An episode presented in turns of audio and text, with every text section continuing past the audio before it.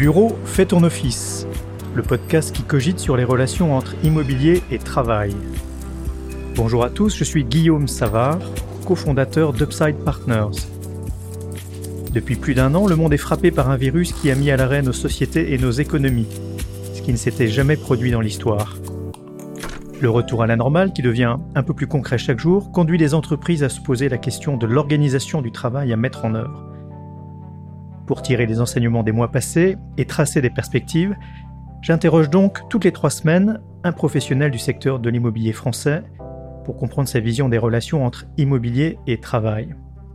Aujourd'hui, je suis particulièrement heureux d'accueillir Georges Roquieta. Georges, bonjour. Bonjour. Georges, vous êtes un entrepreneur un instant de raison avant d'être un homme d'immobilier.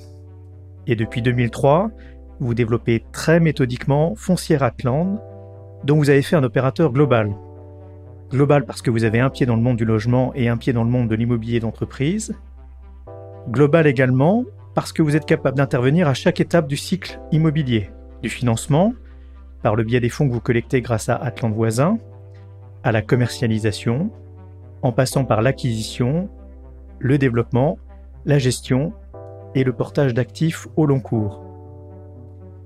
Vous êtes pour moi, Georges, l'archétype de l'homme inquiet que nous décrit Pascal, celui qui ne se leurre pas sur le grand théâtre du monde qui l'entoure et ne se paye pas de mots. Et grâce aux multiples capteurs dont vous disposez, les particuliers qui vous confient leur argent, vos mille locataires, les acteurs de l'immobilier avec qui vous échangez en permanence, vous étiez pour nous l'homme qu'il nous fallait pour débuter cette première saison de Bureau, fais ton office. Car vous développez une vision réaliste des marchés immobiliers français que vous dispensez avec un franc-parler tout en retenue. Donc bienvenue à vous Georges. Et je vous propose de démarrer tout de suite avec notre premier thème. Euh, et nous allons parler du marché de l'immobilier français après le séisme du Covid-19. Et ma première question, euh, va évidemment porter sur le mot pandémie, qui est le, maître mot de ces 15 derniers mois. Et très honnêtement, j'aurais aimé savoir comment euh, vous avez réagi le 16 mars 2020 en apprenant la décision du confinement. Que vous êtes-vous dit, Georges? Alors merci Guillaume pour euh, cette invitation. Donc je ne sais pas si je suis l'archétype de l'homme inquiet. On verra après ce podcast. On dirait si je, je, je suis conforme à ce que décrivait Pascal. Alors qu'est-ce que je pensais Bon, on s'y était un peu préparé à ce confinement quand même plusieurs jours avant, donc on sentait que ça allait venir. On pense à quoi? On pense à ses collaborateurs, euh, on pense à ses clients, ses nombreux clients, on pense à ses locataires, on a plus de 1000 locataires, on pense aux 30 000 souscripteurs de nos SCPI, on pense aux chantiers qui sont arrêtés et on commence à réfléchir au retard de livraison. Euh, voilà, donc on pense à tout ça et on pense aussi, on espère que l'informatique va tenir. Alors on avait déjà fait pas mal d'investissements euh, chez Atlant, donc on avait déjà mis en place beaucoup de beaucoup d'outils pour le télétravail, pour les signatures à distance, mais enfin on croise les doigts, il faut que tout ça tienne, voilà, il faut que la boîte continue. Euh, voilà, honnêtement, je pensais pas que ça allait durer aussi longtemps. Donc j'étais plutôt dans une position de me dire, voilà, bon, on va couper tout ça pendant un mois ou deux, puis ensuite tout va repartir. Donc honnêtement, je ne pensais pas qu'un an après, on serait à ce stade-là. Voilà. Euh, merci pour cette honnêteté. Et maintenant que les choses euh, semblent euh, revenir à une, forme de normalité, comment voyez-vous les, les 12 prochains mois et, quels sont peut-être les indicateurs que vous, que vous scrutez plus particulièrement? Alors, si, on prend, si on part de l'hypothèse qu'on a gagné la guerre sanitaire avec les vaccins, que, tout le monde est vacciné cet été et que on n'est pas submergé par un variant indien, il reste le sujet économique. On, est dans une crise qui est euh, particulière, parce qu'en général, une crise économique, il n'y a plus de liquidité, il n'y a que des perdants. Là, on est dans une situation qu'on n'a jamais connue, il y a beaucoup de liquidité, il n'y a pas que des perdants. Les entreprises qui marchent très bien, euh, et euh, les marchés financiers sont au plus haut, et donc ça veut dire que les valeurs d'entreprise ont monté. Donc c'est paradoxal. Moi, je suis pas trop pessimiste. Je pense que l'atterrissage sera moins violent que ce que l'on pense, hormis les secteurs fortement impactés, hein, euh, le tourisme, euh, euh, la restauration.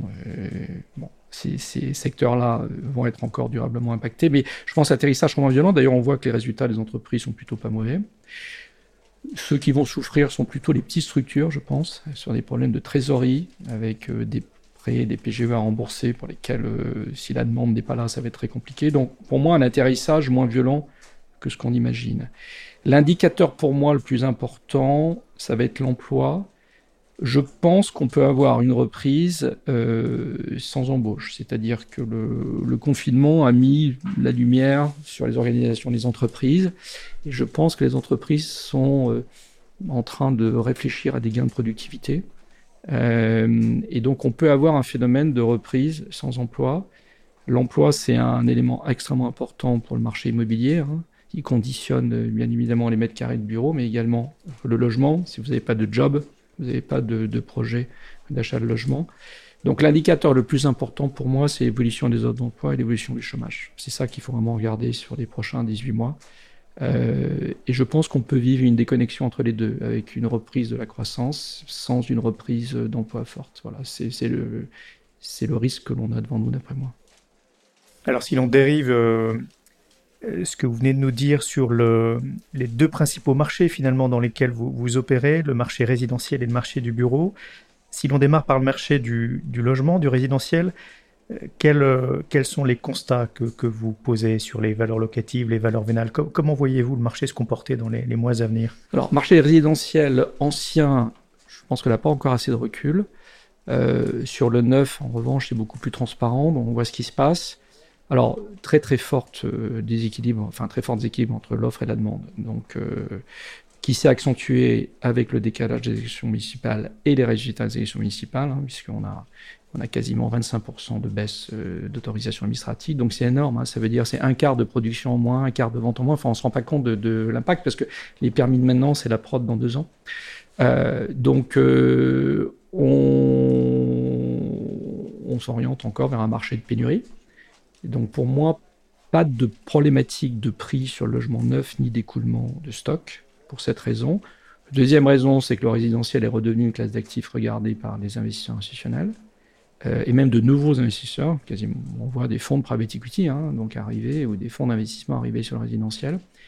Donc en plus d'une demande de particuliers forte, on a euh, une demande maintenant d'institutionnels. Donc je vois plutôt un marché résidentiel solide en termes de prix. Et je peut même voir des prix de bloc en résidentiel qui vont augmenter. Donc, donc pour moi, pas de, pas de problématique sur le marché du résidentiel neuf. L'ancien, c'est très segmenté, il faut voir comment va se faire le recalage, euh, mais je suis pas inquiet sur le résidentiel. Sur le bureau, euh, ça va être très segmenté. Ce que l'on constate, nous, euh, nous on a investi à peu près 600 millions d'euros l'année dernière, une grande partie en bureau, avec un équilibre province et de france donc on a pas mal de capteurs. Le bureau corps, un bon immeuble avec un bon locataire, les prix n'ont pas baissé, voire même augmenté dans certaines zones. Euh, il y a un flight to quality, tout le monde veut la même chose, veut un immeuble euh, aux normes et avec un locataire qui soit sur un secteur donc résilient. Donc là-dessus, les valeurs se tiennent. ce qui n'était pas bon avant le Covid est vraiment devenu mauvais. On a un peu un accélère de tendance, hein, toujours pareil, les crises, hein, c'est ça. Donc sur le, sur le euh, le marché se cherche, il n'y a pas beaucoup de transactions. Euh, le marché du bureau en blanc, je pense qu'il n'y a pas d'opérations qui vont être lancées sans avoir de pré-commercialisation, sauf dans Paris, où on sent sur Paris, sur le marché Valuade, encore beaucoup de pression. Euh, ça veut dire que les acteurs anticipent un marché du bureau parisien quand même actif et avec des loyers qui pourraient se maintenir. C'est ce que je partage, moi, comme vision. Je pense que le marché du bureau parisien en dessous de 5000 euh, va être plus résilient que ce qu'on imagine. Pour la raison que j'évoquais tout à l'heure, c'est qu'il y a pas mal d'entreprises qui sont gagnantes et qui cherchent du mètre carré de bureau toujours dans Paris. Voilà, donc marché du bureau beaucoup plus euh, compliqué, je pense, à apprécier, beaucoup plus segmenté, puis avec euh, voilà, une problématique Île-de-France, Paris, province, donc forte. Mais ce qu'il faut retenir, c'est que le corps, pour l'instant, les prix bougent pas. Et alors, quand on parle du, bureau, évidemment, on, aborde assez vite la question de, de l'organisation du, travail et, de sa forme euh, désormais hybride, hein, cette combinaison entre du présentiel et du distanciel. Peut-être au, sein d'Atlante, comment vous-même avez-vous organisé le, travail? Est-ce que vous pratiquez le, distanciel, le télétravail, euh, en, tant justement que patron d'une entreprise importante, quel regard jetez-vous sur cette, sur cette forme désormais hybride du, travail? Vous y croyez? Vous, l'avez, vous la mettez en place au sein d'Atlante? Oui, alors on l'avait mis en place, mais, mais, juste déjà deux mots sur l'hybridation, parce qu'on a l'impression qu'on a découvert le télétravail avec le Covid? Moi, j'ai eu mon premier téléphone dans ma voiture en 1990. Ça doit être un Motorola Radiocom, je crois, qui était énorme, qui pesait 2 kilos.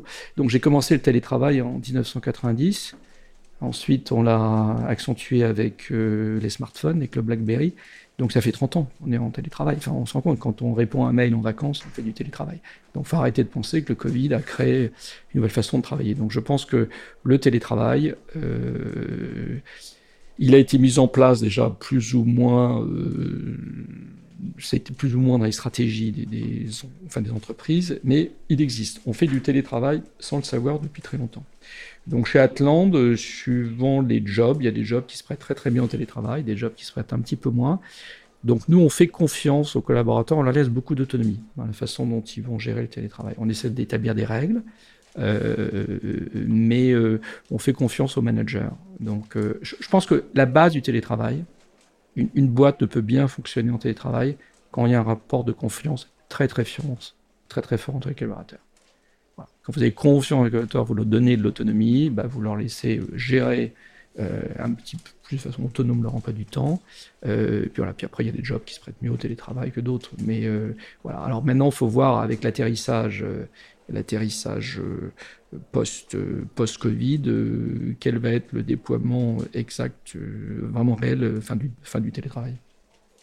Et chez vos locataires, vous observez des, des clients qui, qui font maintenant du, télétravail une, une, modalité à part entière du travail? Il y, a, il y a des effets d'annonce.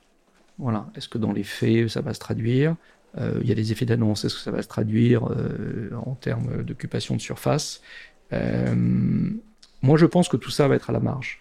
Euh, ça aura beaucoup moins d'impact que ce que j'évoquais tout à l'heure. Euh, je pense que l'emploi et le chômage vont avoir beaucoup plus d'impact sur le marché du bureau que le télétravail. Le télétravail, quand vous allez gagner 10 à 20% de surface, vous ne pouvez pas changer de bureau pour 10 à 20% de surface en moins. Ou alors ça veut dire que vous ne croyez plus au développement de votre entreprise. Euh, moi, je suis plutôt dans une situation actuellement où j'ai envie d'avoir plus d'espace que moins d'espace. Donc j'ai envie que mes collaborateurs aient plus d'espace, j'ai envie que, les, que les open space soient moins denses.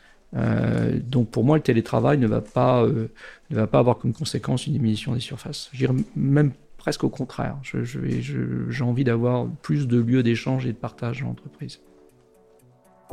Si l'on si parle maintenant de peut-être du deuxième thème de notre discussion, et, sans jeu de mots, j'aimerais parler de, à l'heure où tout change, euh, où tout semble changer en tout cas, euh, peut peut-être évoquer avec vous votre vision de ce que sont les, les, les invariants du, du, marché. Euh, vous êtes d'une certaine manière un gestionnaire d'actifs euh, immobiliers, une société foncière. Qu'est-ce qui, à votre avis, va, va fonder le, succès d'une entreprise telle que la vôtre dans les, années à venir? Et est-ce que la, pandémie a changé le, plan de développement ou la stratégie d'Atlant d'une certaine manière? Nous, on est un acteur multi-produit, multi-marché, multi-client. Donc c'est une force. Euh, on a beaucoup de capteurs sur le marché. On a eu la chance euh, finalement d'avoir une assez forte résilience sur l'ensemble de nos métiers. Euh, donc ça va pas changer notre stratégie. C'est évident que sur la partie, euh, par exemple, d'email d'entreprise, réalisation d'opérations clés en main, voilà, c'est beaucoup plus difficile de trouver une entreprise qui s'engage très en amont sur la signature d'un BFA. Donc on sait que cette activité va être un petit peu plus difficile à développer. mais globalement, nous, qu'est-ce qu'on fait chez Atlant on, on, conçoit et on gère des produits d'investissement immobilier. On fait de l'immobilier direct et de l'immobilier indirect. Bon. Le monde entier est à la recherche d'épargne, les investisseurs institutionnels et les particuliers. L'immobilier reste une classe d'actifs qui euh, voilà, a un rapport risque-rendement donc intéressant. Euh, donc, euh, dans notre métier qui est de concevoir des produits d'investissement immobilier, je pense qu'on a un bon positionnement et le Covid pour nous n'aura pas d'impact et peut peut-être même un, accélérateur sur certains, sur certains métiers. Sur le, la relation client, c'est un, mot un peu nouveau dans, l'immobilier de, bureau. On, désigne les entreprises comme, des utilisateurs. Euh, on, les apparente se faisant un peu aux usagers la SNCF. Il semble que le secteur là-dessus évolue, commence à considérer ses locataires comme, comme des clients.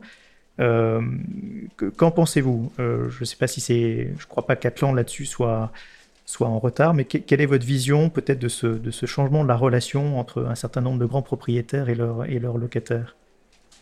Bah, si, si, si, une des conséquences du Covid, c'est qu'on appelle les locataires clients, on aura gagné pas mal de, on aura déjà fait un grand pas.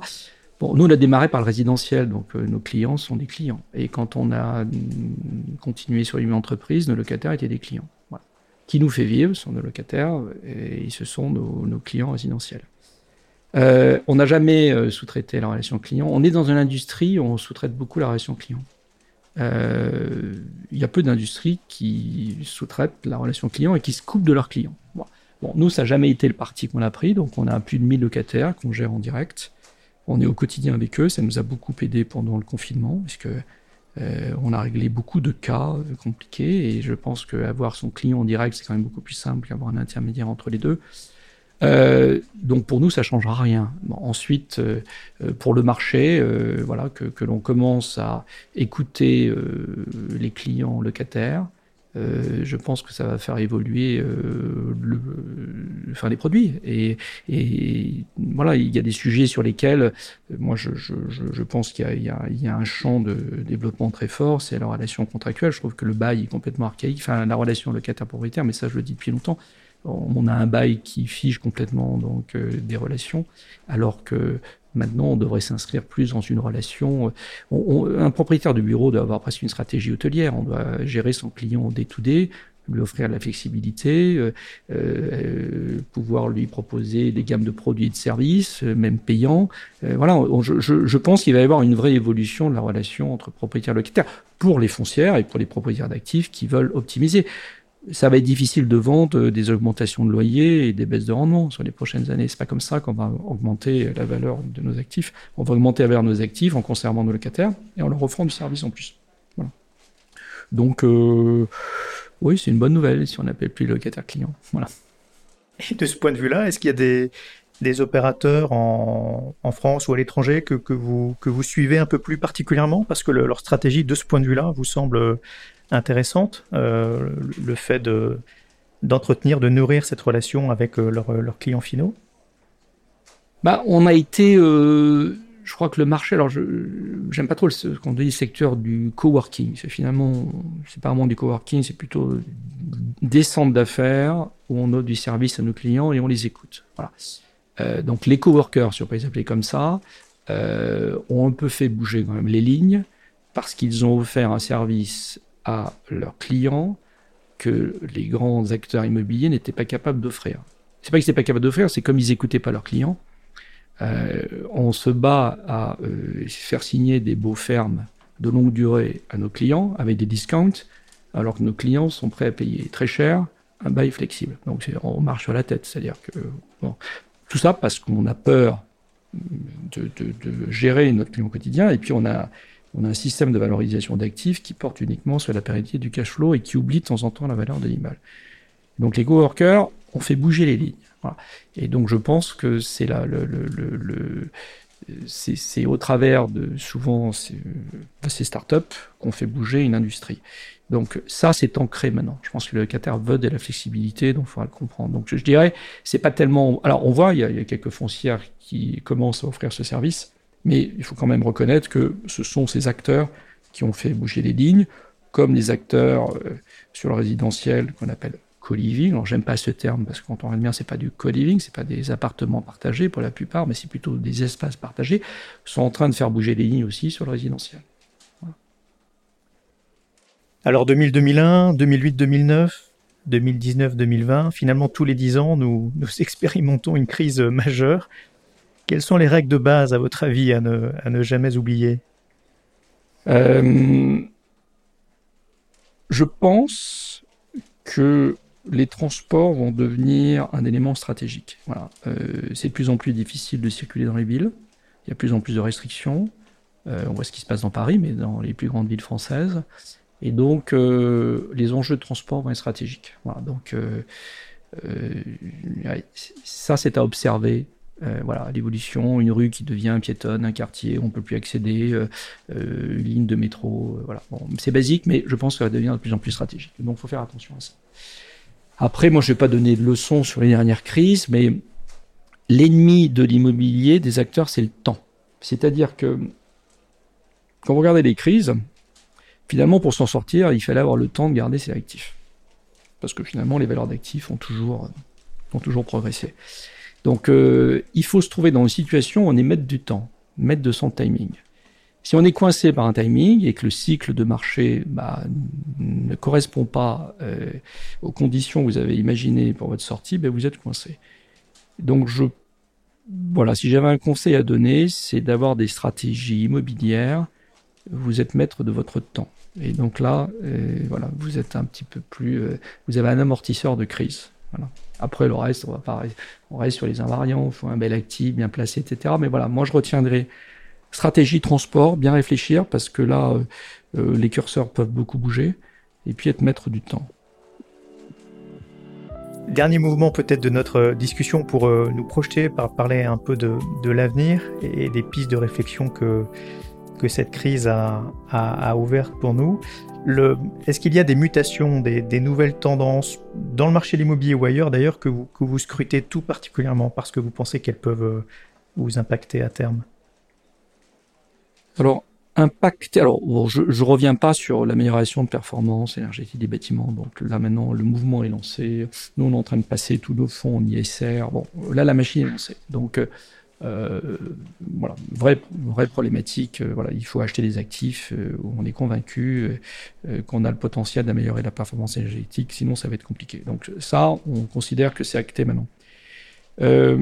moi, ce que je trouve intéressant à regarder, c'est toujours pareil, c'est enfin, l'évolution des relations locataires-bailleurs. Là, il y a, y a, un vrai sujet.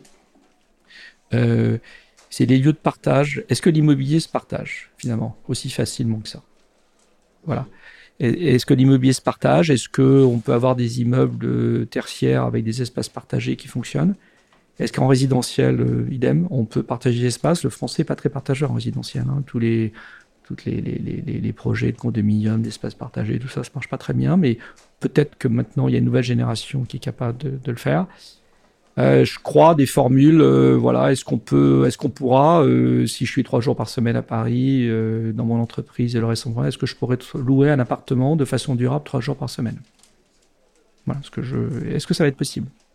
Est-ce que les baux d'habitation ou les baux meublés vont me permettre de pérenniser de la location temporaire donc en résidentiel? Voilà. Donc ces sujets de partage d'espace ces sujets d'assouplissement et de, de, de, de, de contrat de location, euh, je trouve sont intéressants donc à regarder. Voilà, c'est les tendances qu'il faut regarder. Voilà. Si vous pouviez chuchoter à l'oreille d'un directeur immobilier membre de, de l'ADI, l'Association des directeurs immobiliers, Georges, quelles recommandations euh, lui formuleriez-vous? Alors c'est assez, assez euh, ambitieux de chuchoter responsable de l'ADI. Enfin bon, il faudrait chuchoter à la fois responsable de l'ADI puis à son directeur financier, parce que malheureusement, j'en connais certains qui sont assez contraints par les directeurs financiers. Moi, je dirais deux choses. Je dirais attention euh, au syndrome mimétique, euh, où euh, on prend des décisions assez rapides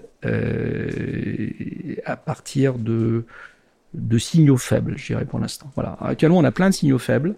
Est-ce qu'ils vont se traduire en signaux forts? J'en sais rien. Donc, mon premier conseil, si je peux en donner, c'est attention au mode d'où je bascule tout, le monde a changé, euh, on va plus travailler comme avant, etc. Bon, faut faire attention à ça. Euh, donc, laisser un peu de temps. Et puis, c'est bien d'interroger euh, ses collaborateurs.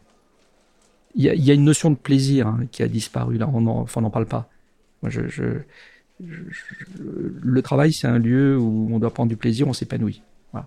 Euh, je ne sais pas qui, a pris du plaisir, qui s'est épanoui en Teams ou en Zoom. Euh, je ne sais pas si on manage mieux une entreprise en Zoom ou en télétravail. En tout cas, chez Atland, moi, j'ai pas pris de plaisir et je manage beaucoup moins bien en Zoom et en Teams. Donc, euh, attention. Donc attention donc aux décisions. Et le deuxième sujet, euh, je, pense vraiment que le, il faut pas regarder l'immobilier uniquement comme un poste de coût. Voilà. L'immobilier, c'est l'endroit où on se retrouve, c'est l'endroit où on fait progresser ses collaborateurs, euh, c'est l'endroit où on échange, c'est l'endroit où on partage des valeurs. Donc c'est pas uniquement un poste de coût.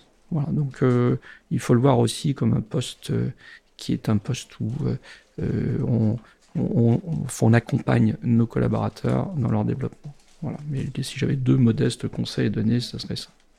Un bon entendeur. Et, et que peut-on souhaiter au secteur immobilier français, Georges, dans les, dans les trois ans qui viennent? Euh, On a besoin de croissance et on a besoin euh, d'emploi. Voilà, donc je, je pense euh, on est dans un on est dans un environnement de taux bas, je pense encore euh, encore longtemps. Euh, voilà, il faut la croissance, il faut libérer les énergies, il faut faciliter les embauches, il faut essayer d'assouplir les règles, notamment les autorisations administratives, euh, pour les permis. On, a vraiment un carcan en France qui est, très très compliqué. Donc il faut libérer les énergies et euh, assouplir, je pense, et réduire euh, les délais euh, d'instruction et les délais administratifs si on veut que la production reprenne. Merci Georges. Croissance, emploi, plaisir, je vous trouve très optimiste pour un, un homme inquiet.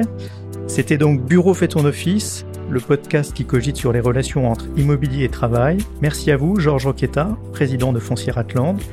Vous pourrez retrouver cet épisode et nos autres entretiens dans le cadre de cette première saison sur notre site internet upsidepartners.fr et sur toutes les plateformes de diffusion de podcasts. Merci Guillaume.